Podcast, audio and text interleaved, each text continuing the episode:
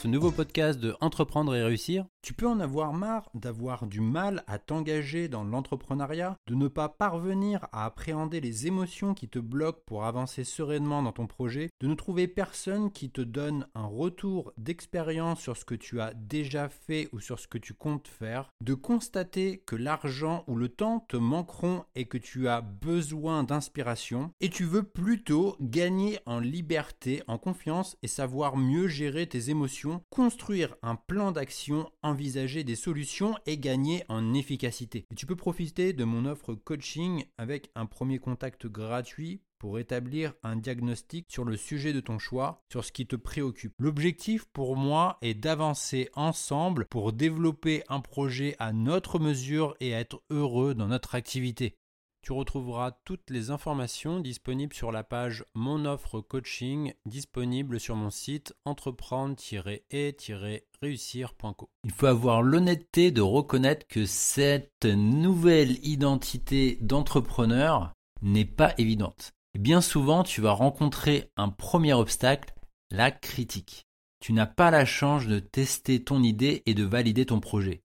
Tu sais sans doute de quoi je parle, c'est l'opinion des autres. Et tu feras souvent face à des critiques dès que tu parleras de ton projet ayant un peu d'envergure et d'ambition. Alors que ce soit pour faire un tour du monde, vouloir devenir riche, devenir champion dans une discipline sportive, vivre de ta passion, un projet de reconversion, se lancer dans une sorte de projet innovant, etc. Et tu seras probablement sous le feu des critiques. Elles sont rarement constructives et réfléchies.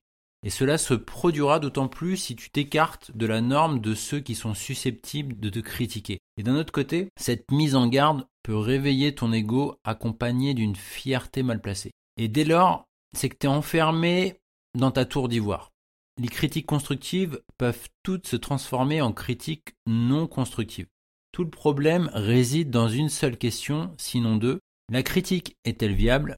Et pour être plus précis, les critiques s'appuie-t-elle sur des éléments extérieurs concrets plutôt qu'une simple opinion? Alors la critique, faut-il la jeter à la poubelle? Tu ressentiras sans doute une vive émotion négative chez ton interlocuteur à chaque critique exprimée à ton égard. Il est probable qu'à cette réaction, chez lui, tu lui renvoies soit de l'exaspération, du dédain, de l'arrogance ou encore de la colère. Et tu seras confronté à l'exaspération inconsciente d'une frustration intérieure ou à un échec chez lui. Il aura peu de chances d'être objectif dans sa diatribe à l'égard de ton projet. Et tu peux évaluer la critique en te posant les questions suivantes. La critique est-elle constructive ou non? Peut-elle me faire progresser vers l'accomplissement de mon projet? Si la critique n'est pas constructive, tu as deux possibilités. Tu l'évacues en tirant la chasse d'eau ou tu questionnes ton interlocuteur pour qu'il développe sa pensée. Sinon, la critique est constructive et mérite d'être prise en compte pour l'approfondir. Pour une critique non constructive, elle a demandé un temps de réflexion extrêmement court chez ton interlocuteur et ne permet pas de réfléchir à ton projet sous un angle nouveau.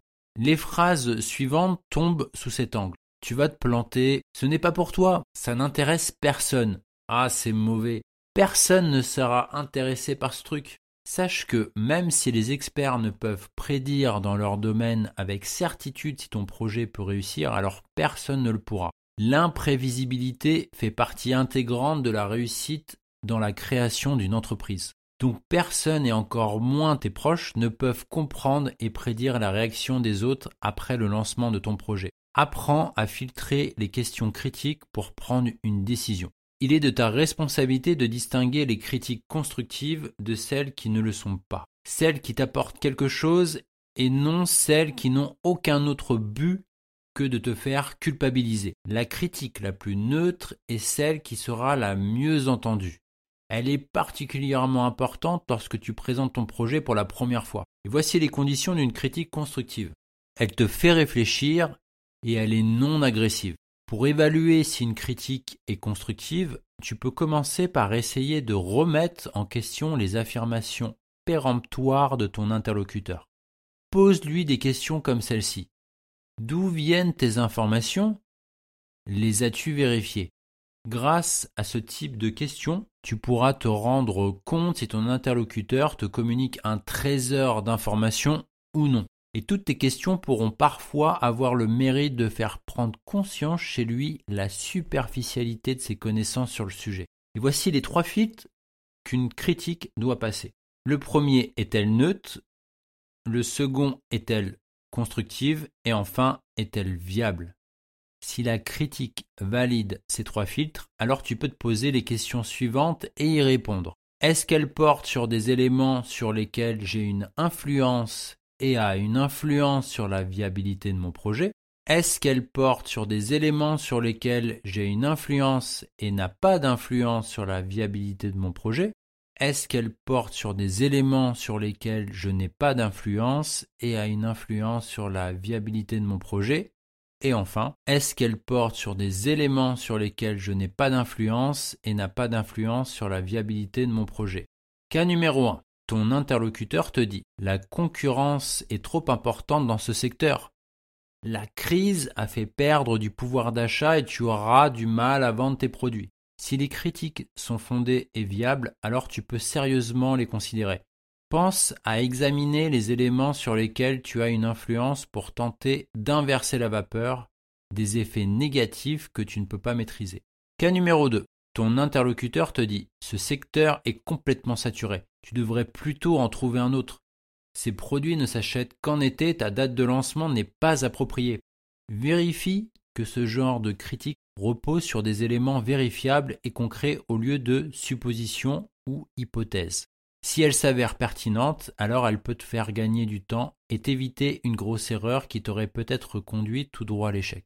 Cas numéro 3. Ton interlocuteur te dit ta stratégie de communication n'est pas la meilleure, tu dois la changer même si elle fonctionne. Tu n'es pas assez cher pour atteindre un maximum de rentabilité.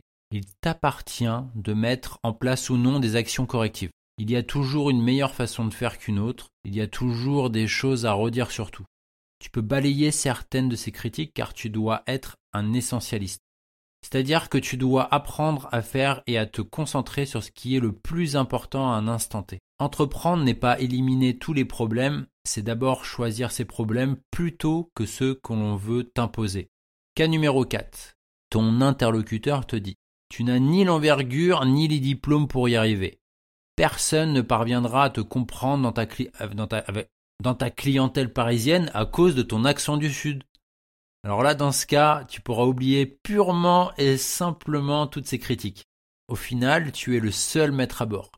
Tu es le seul juge de ta viabilité de ton projet. Sache conserver une bonne écoute et décide par toi-même.